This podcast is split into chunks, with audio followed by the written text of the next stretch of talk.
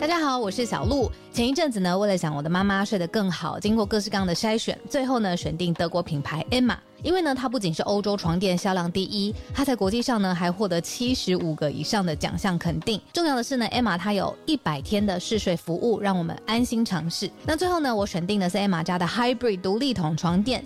试躺之后呢，我就给它一个 hashtag 叫做云朵般，因为呢这一款床垫它有很强的包覆感，所以躺进去之后就像被云朵包住一样，很舒服，很有安全感。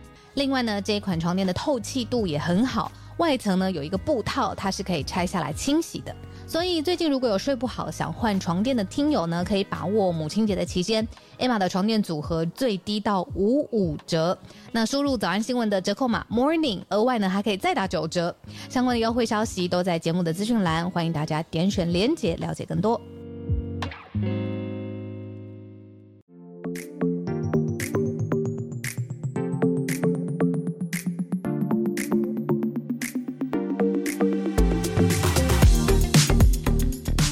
小鹿早安，大家早安。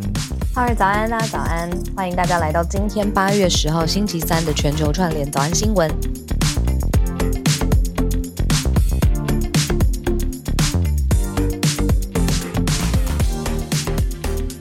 太慢了吧？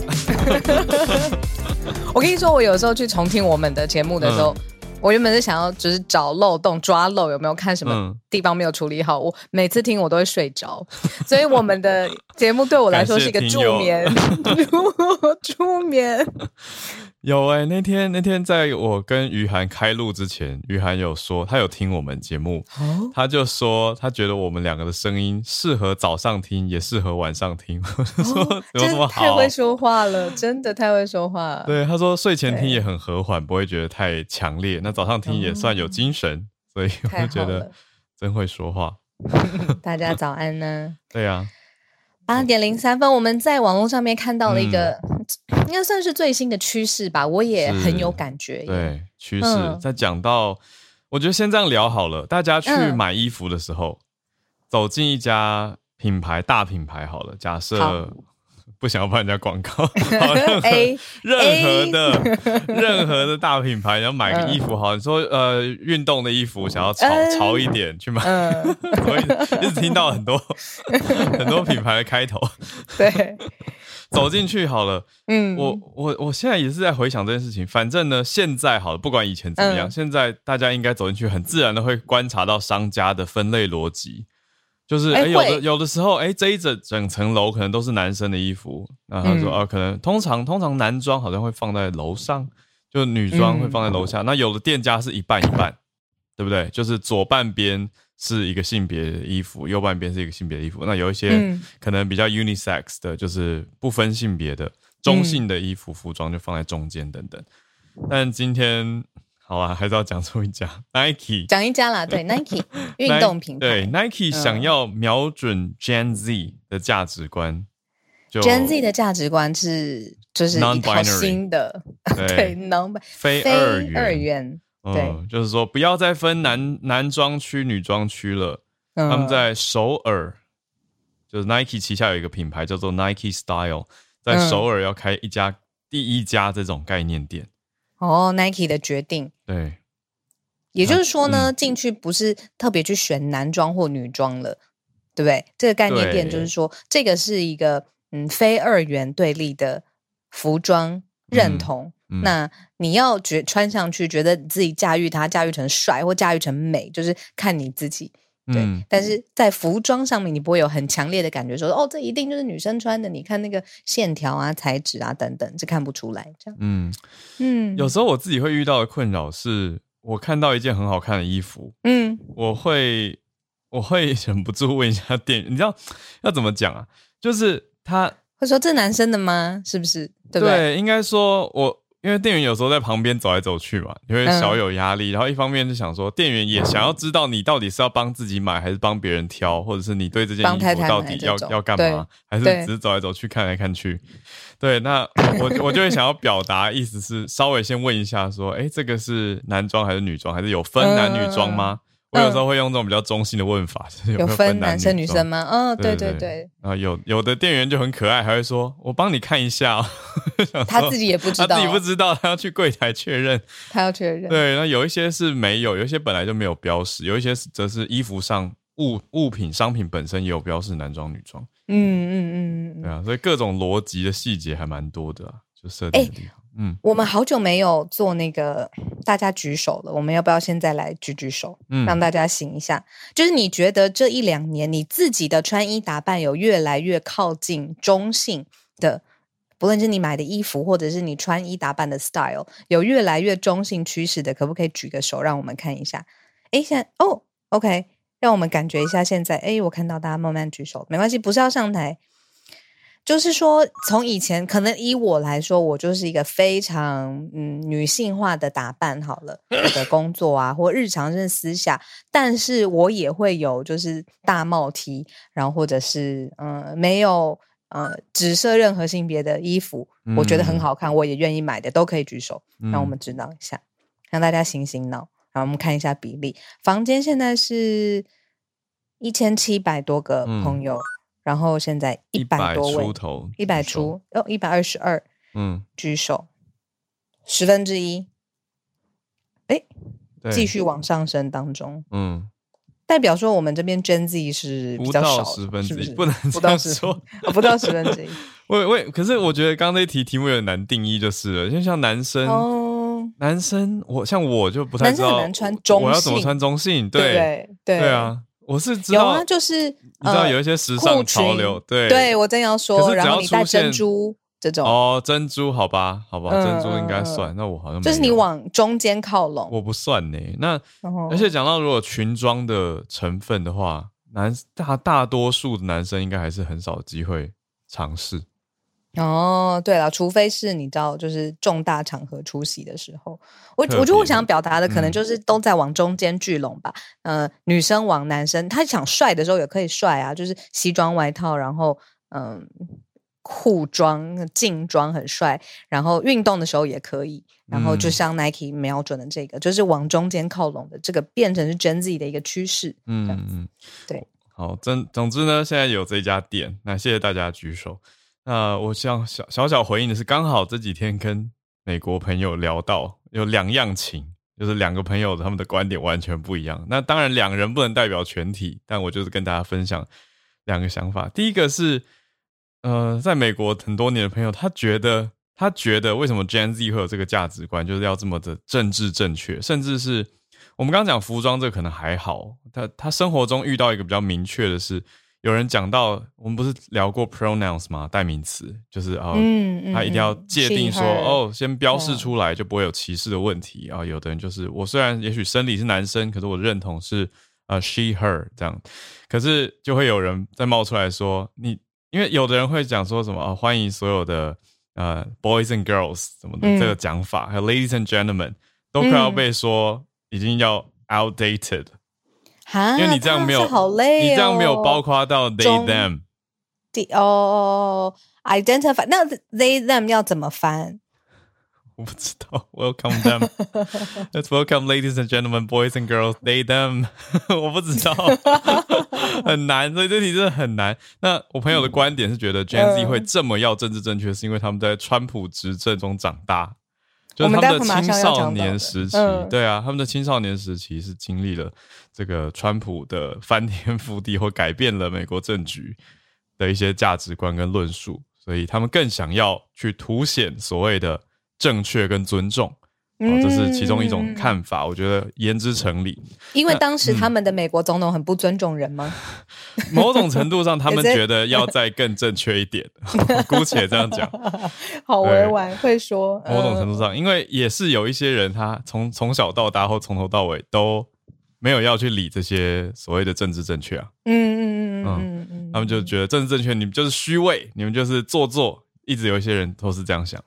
那另外一个朋友的想法就很不一样，他是只他只是觉得啊，美国从以前到现在就一直在炒这些有的没的，他反而是觉得说这几年，另外一个对他他反而觉得这几年是少数族群跟亚裔比较有出头的机会，对对，我有这样子的感觉，真的嗯有。包括呃，你说不是第三性，就是他选择自己性别的权利这种。然后嗯还有我是亚裔，我的英文有口音又怎样？This is who I am，、就是我讲一下中文，讲一下英文，讲一下台语，这就是我的风格。这个对。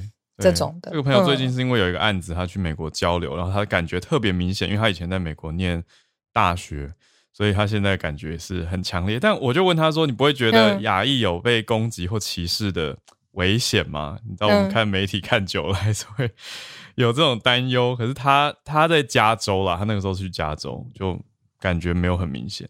嗯嗯，但我觉得跟每个人所待的产业跟圈子可能也有关系吧。他是艺术圈的，我自己是单纯觉得嗯累、累的原因，不是因为我不尊重别人、嗯 she her 或 they them 的 identity 呃 identity，是我怕我弄错，然后我有这个嗯担、担忧的时候，我就会觉得哇，我比平常更累了。要你看你写 email 心。已经对对对啊，已经很多字斟句酌在那边考量。就开头不能不能提到 Mister，也不能提到 Miss，嗯嗯嗯，对，然后再多一道手续这样子。对，可能就对要 Hi 加对方的名字这样。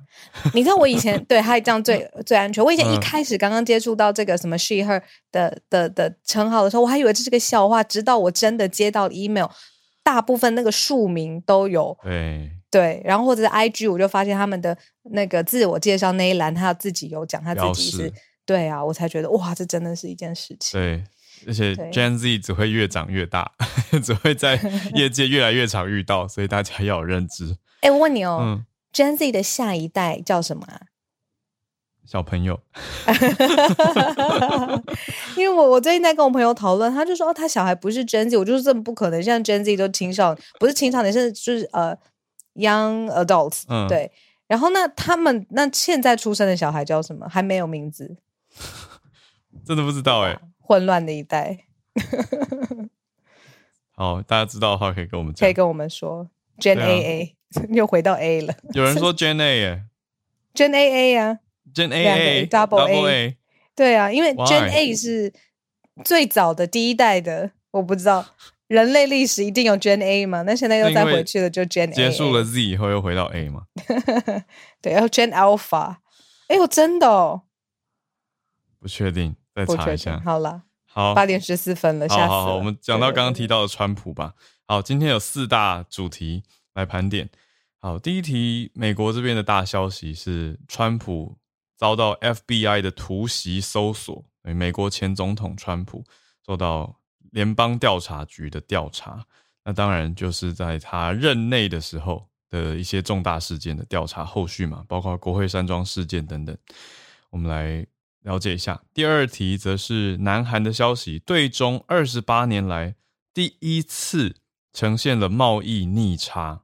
贸易逆差的意思就是中国卖过来的东西比较多，所以南韩卖出去的东西输了啊，卖出去的比较少，就是逆差。好，那第三题则是澳洲的保险费用涨了十倍，有买房子的人反而变成了一种难民吗？因为保费价格上涨。我们来关心一下最后一题，则是香港的消息。香港放宽了入境的限制，入境现在之前是很严格的一个礼拜，现在要、嗯即将要实施三加四了。大家也在看哎，有点像台湾，就在看说有没有机会再更放宽，再继续观察。没错，我们从第一题开始讲起。我跟你分享，我看到我昨天就看到这则新闻了。我第一个想法是，怎么会这个时间点，然后还敢说是突袭呢？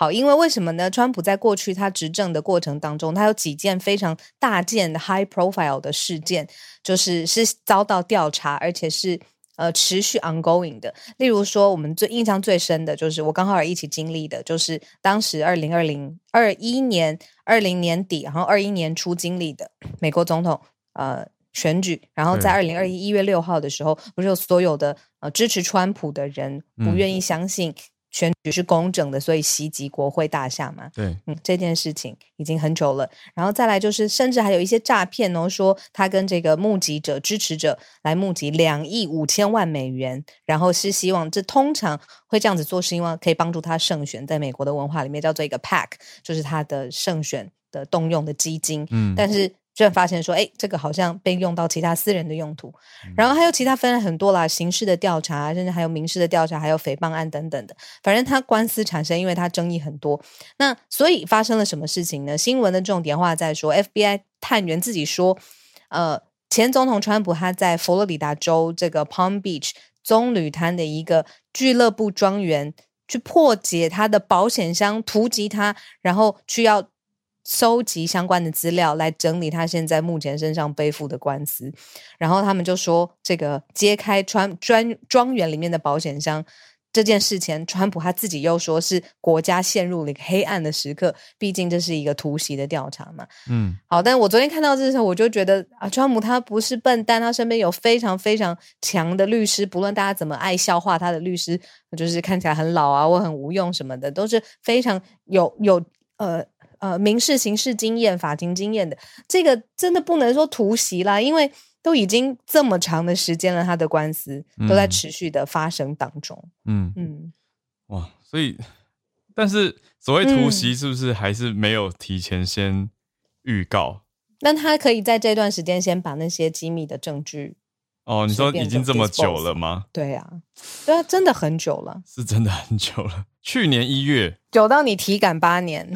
对，抱歉大家，我刚刚这样讲成他执政八年，他执政四年，他执政四年，我感觉好像很漫长。你看浩尔多会，他的反应多好，他说感觉像是八年啊。就现在不是有体感温度吗？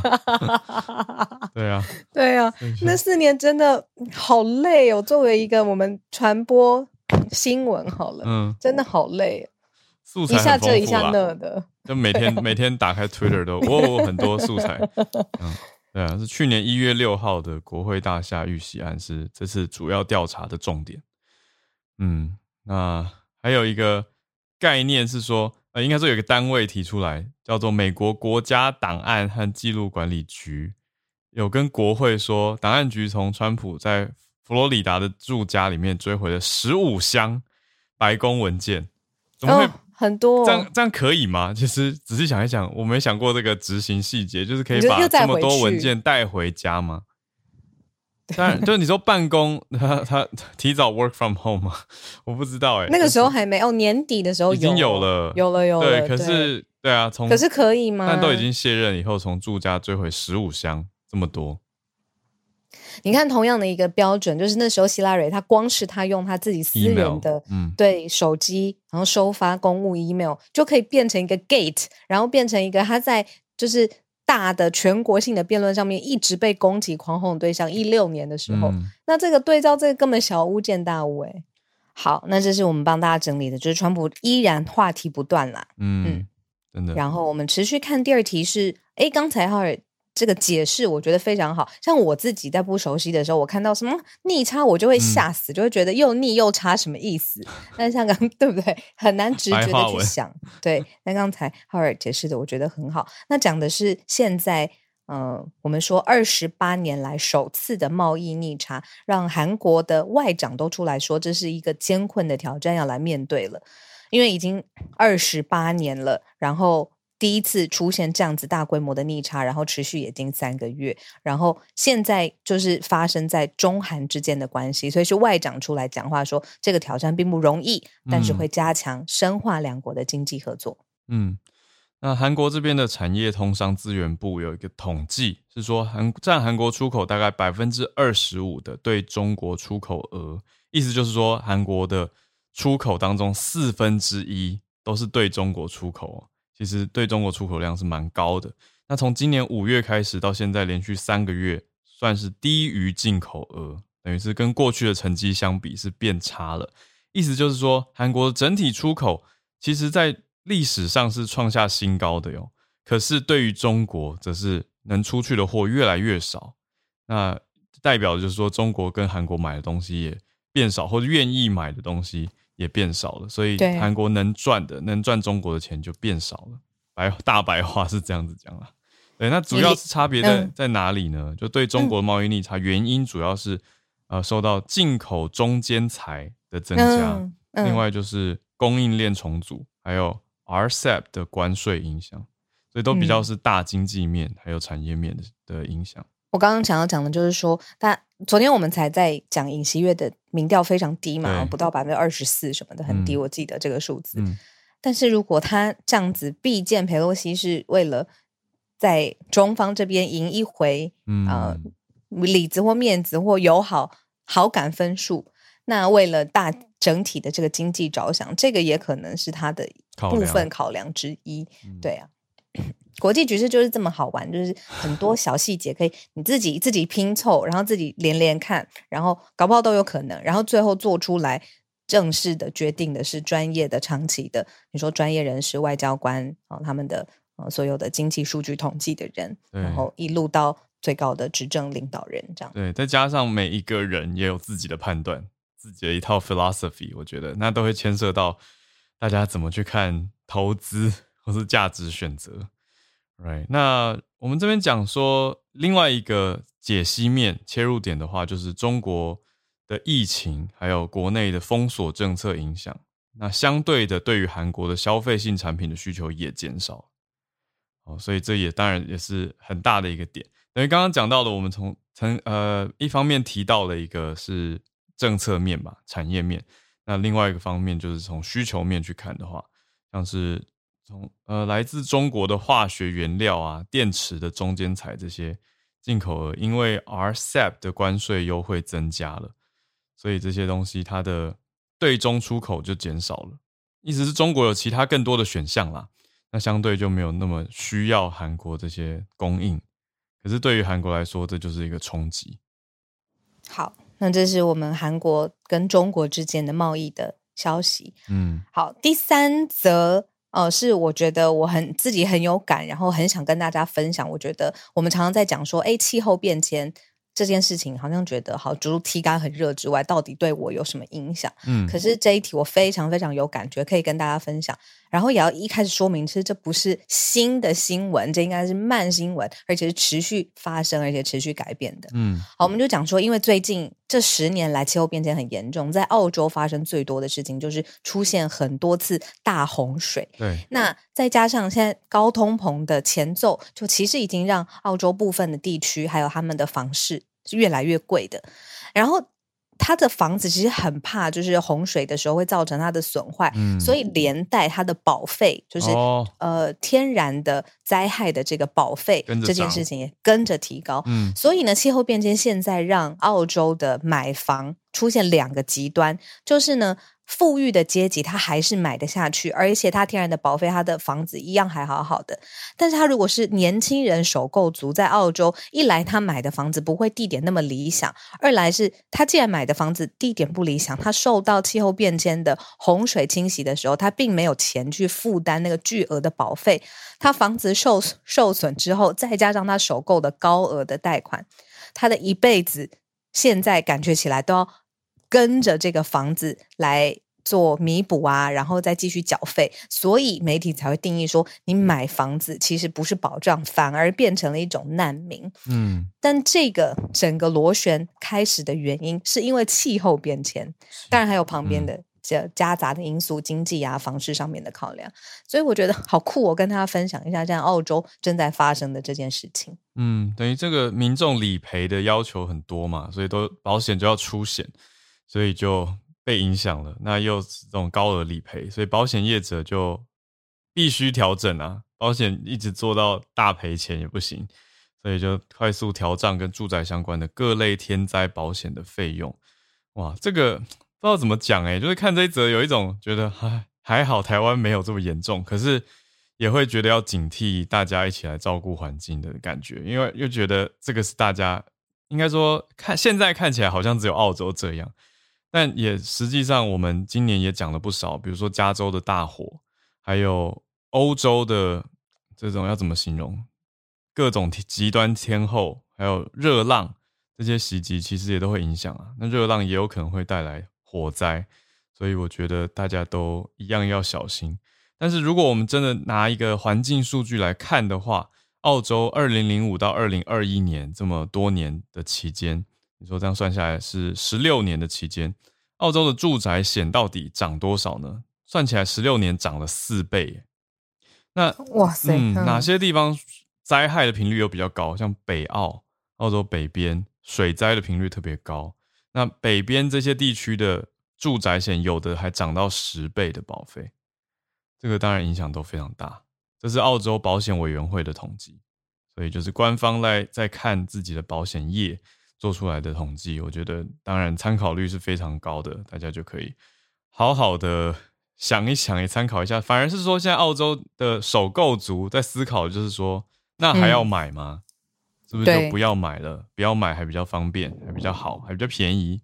嗯嗯，因为买了，结果就 是保保费那么高，那又不一又不希望它出事，对啊，那出事的时候当然是可以赔啦，可是变成说你的买房负担也高了很多。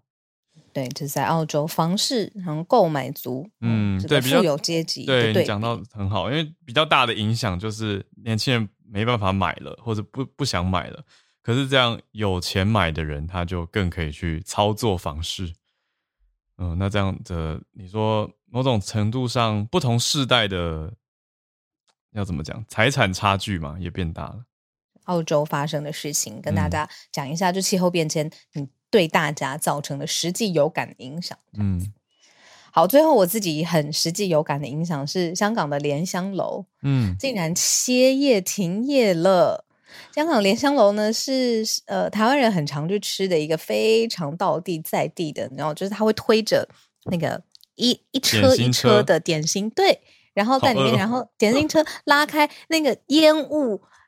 热气，然后那个香味，然后那个酱料就摆在那里，然后 过于生动。然后这样子一个承载记忆的地方，它也它它也不是你说现在很潮流的新装潢也没有，嗯它就做它的，然后推出来的制服，对啊。对啊，那些推车的阿姨叔叔跟你就是用广东话亲切的讲两句，我也听不懂，但是 就是一直跟他说谢谢这种，这个我记忆就唔对该，多谢唔该。对啊，对啊，这样就很够了。对，然后说我是台湾人，然后他们就就是开心，这样子不知道。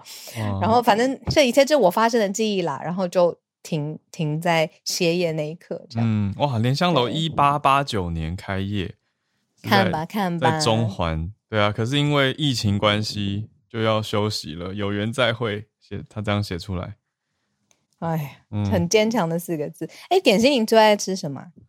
都很爱，虾饺、叉烧 都可以，不要再讲是不是？萝卜糕，都可以，对啊，真是的。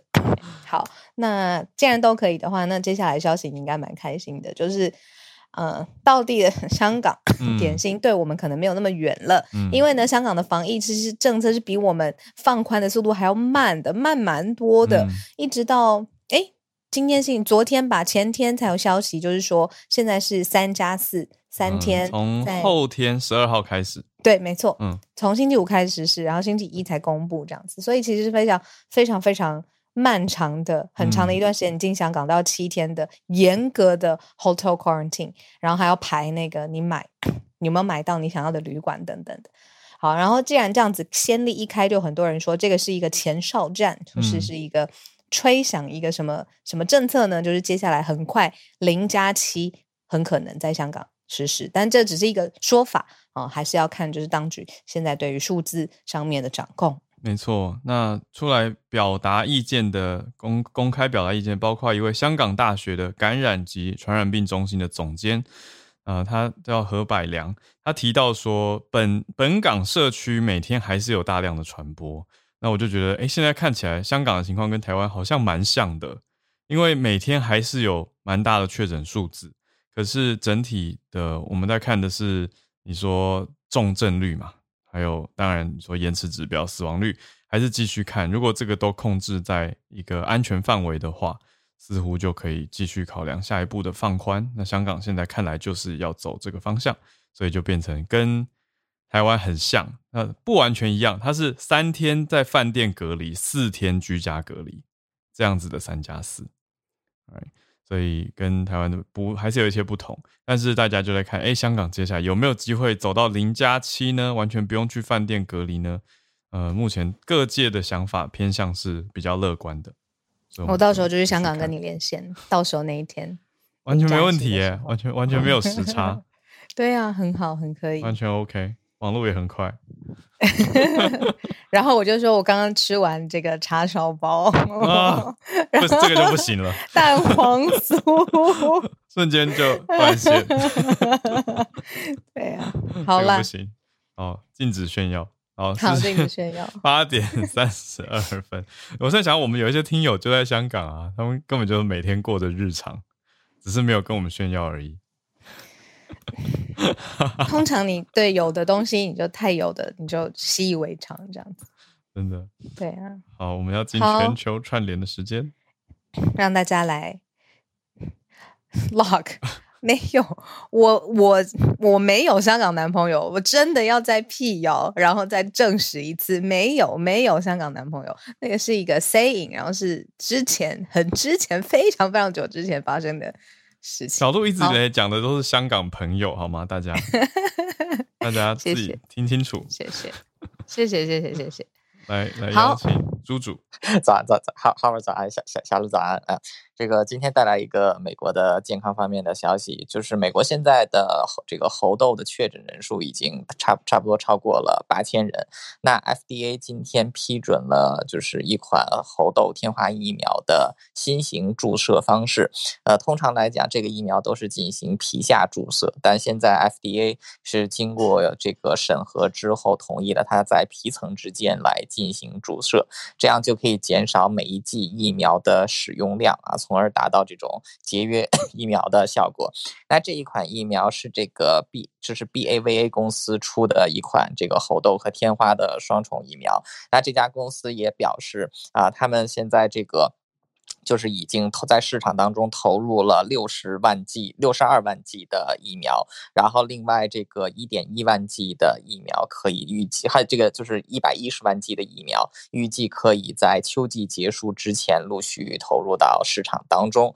呃，另外这个 Monkeypox 它是自就是五在五月十八日啊，在美国发现了第一例 case，然后到现在的话，已经过去了将近三个月的时间，有八千人，所以它的传染能力，呃，其实还是相对来讲没有 COVID 那么可怕，嗯，所以这条新闻是这个样子。嗯然后另外就是 FBI，FBI 它虽然说是隶属于司法部，呃，但它其实这个它本身是执法机构，它没有要向任何的政府政权来负责。而且现在的 FBI 的局长 Christopher Christopher Wray，他其实是川普总统提名，然后连任，这个一直是留任到现在。呃，在这个无论是 FBI 内部的评估，还是外界对 Christopher Wray 的满意度，啊、在历届的 FBI 局局长里边，他都算是比较高的。目前来讲，唯一一个超过他这个民望的，就是 FBI 的创始人这个埃德加·胡夫。嗯，就是这样，谢谢。嗯，谢谢猪猪。对啊，猴豆真的是影响还是持续关注中，还蛮重要。谢谢。那我们继续连线到 Hank。Hank 今天要跟大家介绍，这个是英文老师的延伸教学嘛、哦 g e n d e r pronouns。Hank 早哦，真的要好好介绍，我需要上课。嗨，小鹿跟浩儿早安。早安。刚刚就听到一进来就听到小鹿在就是讲到说性别代名词的概念，就是就是我们大家传统认认认为上的性别生理性别 sex，就是指说哦，比如说男生有的生殖器官跟女生有的生殖器官，我们一般来说都是很二元对立的去划分说男性跟女性嘛。那很早以前都是在学校也是教什么两性教育，嗯但后来其实虽然说现在在台湾已经慢慢有在改变了，虽然说还是以二元为传统为的观念为主的，但其实慢慢的也都朝所谓的性别这两个字去讲，就不是只单纯针对两性。那呃，就是除了传统的 x 呃 sex 去去代称性别之外，其实还有其他的概念哦，比如说 gender。嗯 gender 这个字其实表示了更多、更广的文化以及个人的因素，是人们在文化经验之下所产生对于生理性别 sex 这个一个相关的态度、感受以及行为。嗯那接下来就是后来就有比较更多元的性别产生嘛，那就会有出现所谓的 gender expression，也就是性别表现。嗯那指的是个体呢如何表现、表达自己的性别认同，或者是性别的角色。我们传统上认为说，哦，你看起来像男生，你应该是男生。那其实那只是针对他本身外观的生理性别所做的一个呃辨别而已。但其实那个个体的内在，他对于自己是有所谓的性别认同的，那就是比较社会性跟文化上的一些更多元的呈现哦。那所以在这边就慢慢的到了近期，就把性别认定为一个嗯、非二元对立的概念，而是像一个光谱这样子的一个呈现。每一个人所在的位置，在光谱上的位置不一样。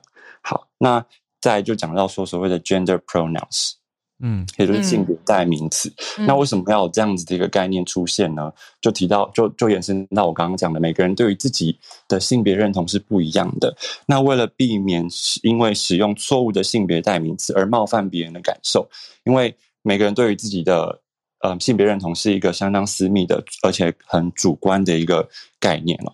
那所以就是为了避免这样的争议，让别人不舒服，所以就是希望说能够嗯透过性别代名词的方式，让大家认同不同的独体独嗯人个体的独特性。嗯那有几个英文上比较常去使用的性别代名词，就是 him 啊、he him his，也就是 he 的主词、受词跟啊、主词呃所有时代所有格嗯对。然后这个表示说是性别认同上认为自己是男性的人。嗯好，这是第一种。那再来第二种呢是 she her hers，嗯那这个是属于性别上认同所谓自己是女性的人。好，这两个大家都很好去理解。嗯那接下来就是刚刚小鹿讲到的，就是嗯 they them their，那这些呃这样子的一个性别代名词是适用于性别认同上并不特别认为自己是男生或是女生的人，嗯也就是 gender neutral，嗯就是性别中性会去使用的一个概念哦。嗯好，那另外一种呢？那可是比较特别的是，they、them、there，其实还是可以用嗯 he 啊不 he is 这样一个单数的 be 动词去代称某一个人。嗯对，这个是文法上可能大家会比较冲突的一个概念，所以所以会怎么说 they I has，T S 吗？对不对？they is 就是那 they 个 is 对 they is 那个对。对那个人，假设我是我觉得我是 gender 呃 non-binary，我就会说我自我介绍的时候还说 they is，自己在讲的时候，那那个 they 的意思到底是什么？they them 我觉得你可以把它就是就是先摆脱上文化文法上的概念的话，你就把它嗯。视为一个嗯很广义的概念，的一它并不广义的一一个一个人，广义中的一个人。对，然后那个嗯人只是其中的一部分而已，就是他是在这个光谱里面的其中一个位置。这个这个用法有点小争议，因为我看过有人嗯坚持他要用单数，有人坚持他用复数。OK OK，我觉得这个也是蛮新的概念，然后嗯应该说很多大家都还在试着去理解，包含就是在美国或者在英国，就是、嗯就是因为这这是目前是在比如说我我是觉得很痛苦。我讲那我提很实在，因为我认识一嗯个坚持他自己是 they them 的人，嗯嗯嗯，那我我在介绍他，在跟他讲，跟别人提到他的时候，我就要很小心的注意我的文法。就是他明明是一个人，可是我要一直说 they are a great people，呃，they are a great author，they are a great writer，嗯嗯嗯，我就觉得很冲突。很难难，嗯，对。啊，那只只只说自己是 they them 的时候，这里有性别的指示吗？就是单纯的只是先认定他说哦，他哎，因为他还没有表明自己是什么样的性别认同的人，那就以这样比较广义的概念去称呼他会比较好。那如果为了、哦，没还没定义的一群大众对里面的其中一个，有些人他会觉得说我我就不属于在男生或女生，但是我也还没有确定说我自己到底什么样的人。就不想要继续就先 they 吧。对然后嗯对，然后说如果说为了怕像刚刚那个浩尔所发生的状况的话，最好的方式就直接问那个人，你觉得我怎么样去称呼你比较好？嗯，我觉得对对啊，就是说 What's your pronouns？那有的人会直接直接在自我介绍之后讲说 My pronouns are，就直接讲 they them，那这样大家就听得懂了，意思就是哦，请把我定义为 they them。对，对，然后除了刚刚那三种之外，还有一个是 Z E Z E R，我不然后会 Z 念。Z I R S。那 Z E 它在这边发快呈现放弃半放弃状 没有我看得懂，但我不会念，真的，因为我还怎么念？没遇到，我还没遇长音的，Z 到这样。的人。E，就是 Z，就是第一个 Z Z E，就是它是长音的 E 嘛，就是 Z。然后 Z I R 这边变成念的像 here 呃 Zere Zere Zere，的概念，然后这也是 gender neutral 的代名词。那嗯。它也同时可以来称呼所有的性别认同。嗯。对，所以有些人会用 Z 这样这个字去维持整个的性别中心的概念。嗯，嗯嗯，对嗯以上，谢谢，谢谢。我觉得这超超级难，就是在学校不太可能有机会教，因为考试也不太可能会考。我这边更补充一个让你觉得更难的，啊，就是因为对，还有更难的，它讲的是就是非二元的概念，现在只出现几个类别嘛。我那天看到我朋友寄给我一张表，说是呃美国原住民的一个性别认同的表格，它里面有十六个类别，嗯，就是男男女女男女，就是嗯各种排列组合有十六看过类。似的，我已对经假装没有看过。哦，对，怕我怕伤害到啦，对。可是我稍微稍微可以理解，我稍微短短延伸一下下好了，像我嗯。我在看那个表格的时候，我对应到我自己的个性，就是嗯我会觉得，如果外面的人第一步认识到我，会觉得我是女生，嗯。可是，在跟我比如说共事或竞争，或者是呃有冲突的时候，我可能会有很很很不一样的稍面向。微对不一样的面相。可是，在认识在过了那个工作上面的竞争之后的里面，我又觉得我是真的就是女生，所以我有那个层次上面跟距离上面的差别。嗯，这是我在想到我自己的时候。好，那我们先继续连线吧。感谢感谢，带起这个很重要的题目，来连线到芭比，芭比早安。嗨，早，早安，小鹿好了。好，小鹿如果去香港的话，要记得吃福临门哦，好好好，没问题，福临门最好，吃的萝卜糕。谢谢。今天跟大家分享这一则是呃关于南印度的克拉拉邦。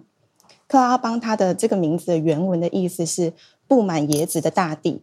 那这里就是有那种成片的椰林跟山河呼应，就是非常经典，会出现在明信片上面的那种热带风情。然后还有一些泻湖、瀑布的这些多元地形，就是被美国国家地理杂志归类在人间乐土，然后评选为人生呃一定要去一次的五十个地方之一。然后这里也是有就是非常具特色的代表性美食，就是炸鸡。炸鸡在呃克拉拉邦是非常受欢迎的菜色，就是从路边摊到餐厅都是必备的。然后也有或炸或烤，就是不同的烹煮方式跟配方，但是几乎都是那种沾果香料制作，就是非常辛辣的口味。因为克拉拉邦它在呃从中世纪的时候开始就是香料重镇，然后南印度的香料就是吸引了欧洲大批的商船跨海采购，那时候还形成了一条海上香料之路。那在这个地方的科钦港，当时就是非常重要的港口之一。呃，之后还有一个小插曲，就是为了争夺香料的买卖利益，欧洲人有发动很有名的黑胡椒战争，然后让科钦这地方有四百五十年的殖民历史。那在这个克拉拉邦的首府这边，有一间叫做拉赫曼尼亚餐厅，它号称就是拥有当地最好的炸鸡。然后他们是就是坚持使用肉质比较嫩、不超过四十五天的春鸡、鸡翅跟嗯。鸡腿的部分，嗯，嗯，然后手工研磨那种呃红胡椒呃红辣椒片，然后盐盐、茴香籽这些香料，就是搓磨到一定的程度之后，加入热水，继续把那个浓稠度提升之后，嗯。再把鸡肉放进去腌制半小时，然后最后他们是用好饿，好饿。好饿。最后他们是用椰子油油炸，就那个香气就是更更加深了。然后他们的炉台也是用烧木柴的，就是会有柴香味。最后上桌的这个凯瑟尔炸鸡就是这间餐厅的招牌菜，而且他们的餐厅主菜真的就是炸鸡跟炸鸡干，其他的呃薄饼啊或是酥油饭都只是配料而已。那这个独家配方，它已经从一九七零年就是沿用到现在。不过就是有几十个就是呃专业或者是家庭的厨师都说自己做得出一样的风味，而且有完整的料理过程的影片放在 YouTube。嗯，有兴趣的朋友可以搜寻 BBC 放在旅游专栏的报道，或是其他关键字。嗯，以上跟大家分享。谢谢带来一个又饿、心情又很好的 分享，谢谢芭比。我每次我觉得芭比她就是一个平衡的力量，因为有的时候我们在什么贸易战啊、科技战啊，然后什么军舰部署的过程，就是前面三十分钟是这样子，然后但是到芭比的时候，我就觉得整个。气氛就是平和和缓了下来，就是生活当中还有很多小小的新鲜的对美美的东西，然后哦很有趣的东西。嗯，我来邀请了叶老师，老师早安。早，哈尔早，小鹿早，真糟糕！我接下来要讲的不是开心的消息，哇，那是什么？呃，这个是最近的研究，发表在这个 Nature Climate Change，他们研究了三百七十五种人类的疾病，因为他们想要知道，就是说最近，因为像我们已经受到这个病毒折磨了超过两年，嗯那他们，然后接着又是猴痘啦等等啦，所以他们想要知道说呢，到底这个气候变迁是不是会影响这个就是疾病的这个严重程度啊，或者是流行程度啦等等。所以他们研究了总共三百七十五个疾病，评估就是气候变迁对这些疾病的散播啦等等的影响。嗯结果发现说，五十八 percent，也就是两百一十八种疾病，这个受到气候变迁的影响，会那个就是它的这个影影响的程度会变得更严重。嗯那只有十六 percent 会变得比较轻微嗯，所以也就是说，这个研究也就是告诉我们说呢，未来呃要就是可能还会面对类似疾病的流行，这样子，就是说可能是不同的疾病，那我们当然就没有办法没有办法去预期。那那个在这边顺带提一下，就是呃，那个因为提到流行病，就是 Bill Gates 在今年出版了一本，就是如何呃，我我忘记他的那个 exact 书名，就是中文大概就是类似于说如何预防全球的大流行病。那他是以这个那个新冠病毒，就是以这个 COVID nineteen 为这个 model 来讲的。那它里面有提到一些 idea，包括说成立全球的机构。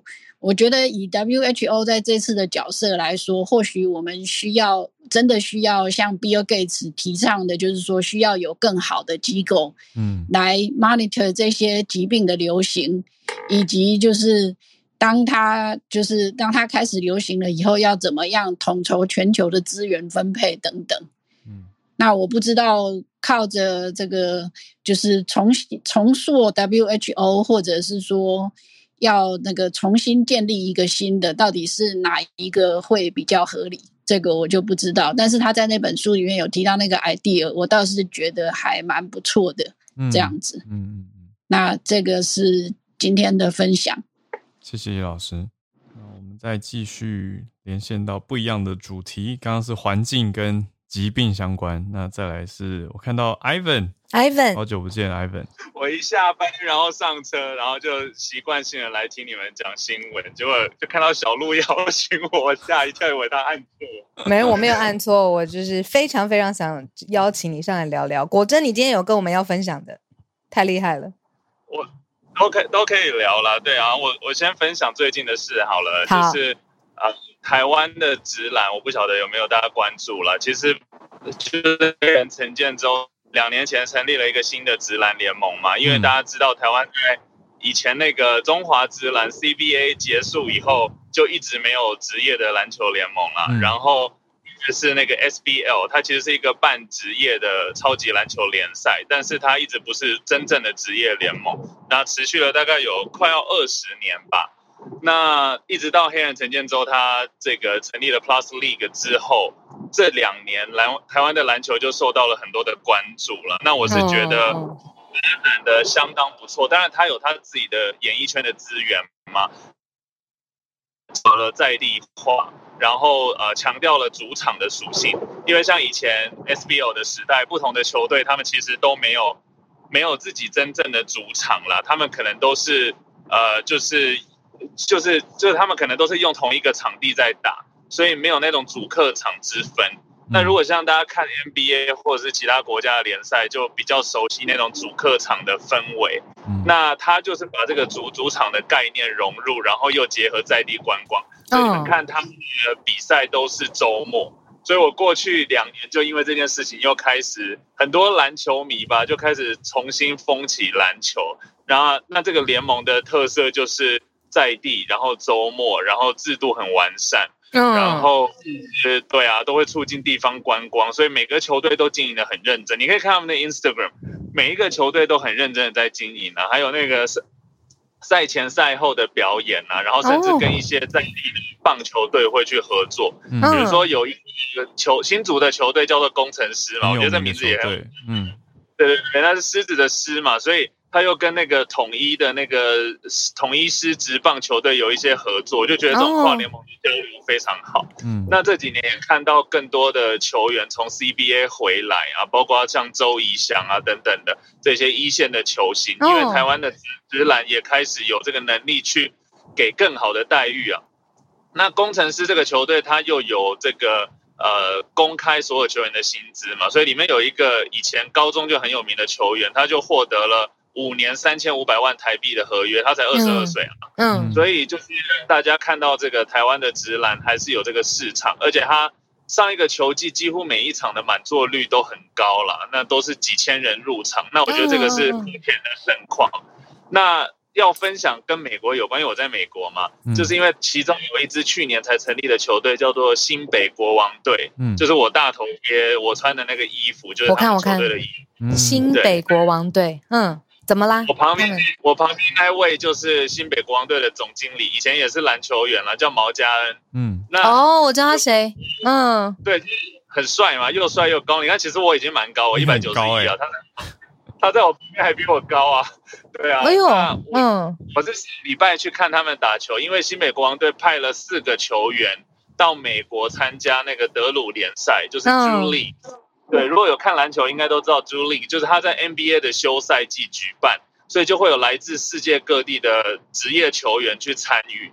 然后呃，台湾的球员应该是第一次有这个机会去参加朱莉。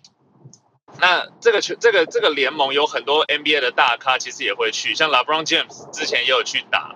对啊，那这个就非常难得，就是有台湾的球员来美国然后参加，因为呃 Plus League 呢，台湾这个 PLG 联盟有嗯其中股东是 NBA 的球员，那还有另外哦，是大家都认识的，叫做林书豪，也是他的股东，所以就有机会这样子促成这个联盟交流赛。所以上礼拜我就很兴奋的带着国旗去帮他们加油。哦，如果大家家去看那个新北国王的 IG，他们有贴一个 highlight，里面拿国旗的人就我，就是你哦，懂了懂了，新北国王的 IG，对，就非常哦的兴奋有那件事情。对啊，那昨天还有一个跟新北国王有相关的新闻可以跟大家分享，就是他跟富邦勇士队，就是去年的冠军，前面两届冠军都是他们了，就是就是有做一个交易了。那林书豪的弟弟林书伟被交易到新北国王队，嗯，那这个就有很多的话题，因为呃，林书豪曾经表示说，他退休之前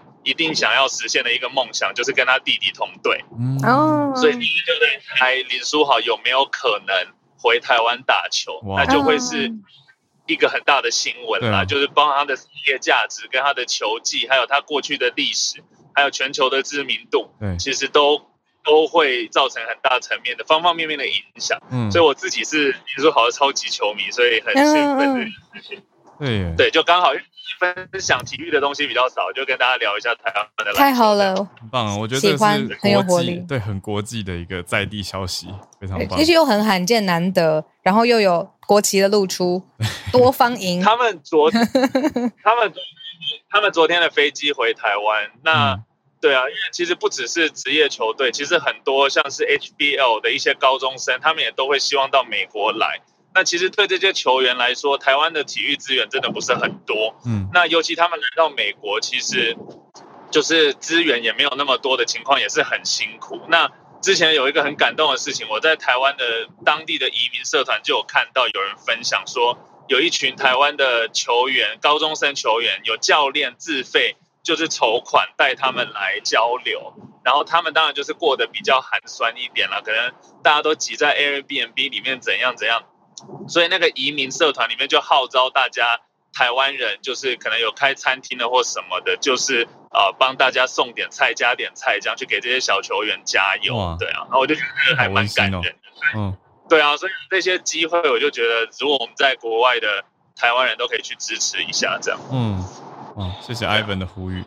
我也跟大家补充一下，Ivan 刚刚讲到 CBA 还有 P League 嘛，另外台湾还有第三个开打的职业篮球联盟，叫做 T One。T One 有六支球队，就桃园云豹啊、台湾啤酒英雄啊等等。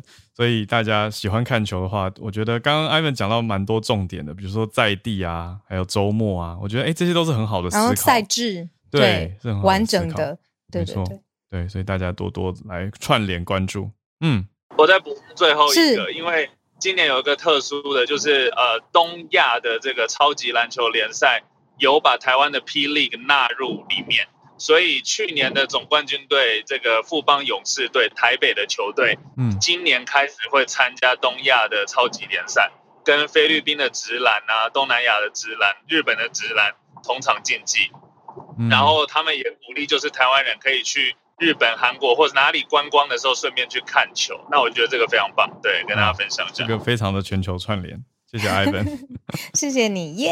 对，时间刚好八点五十九分，谢谢嗯今天、呃猪猪，然后 Hank 老师、班比叶老师，还有体育消息带来的是 Ivan。其实我今天跟他聊说，哎，可以讲很多他在看美国电动车市场啊，啊看 Elon Musk 啊，就是因为这是他的工作嘛可以聊。的。对，然后我还说，那现在美国还在讨论佩洛西吗？等等的，然后他就嗯最后给我个这么精彩的，我自己都很想看的。对，一谈消息，谢谢 Ivan，也谢谢大家。那我们今天的串联到这边刚好到一个段落啦，明天见。好，大家拜拜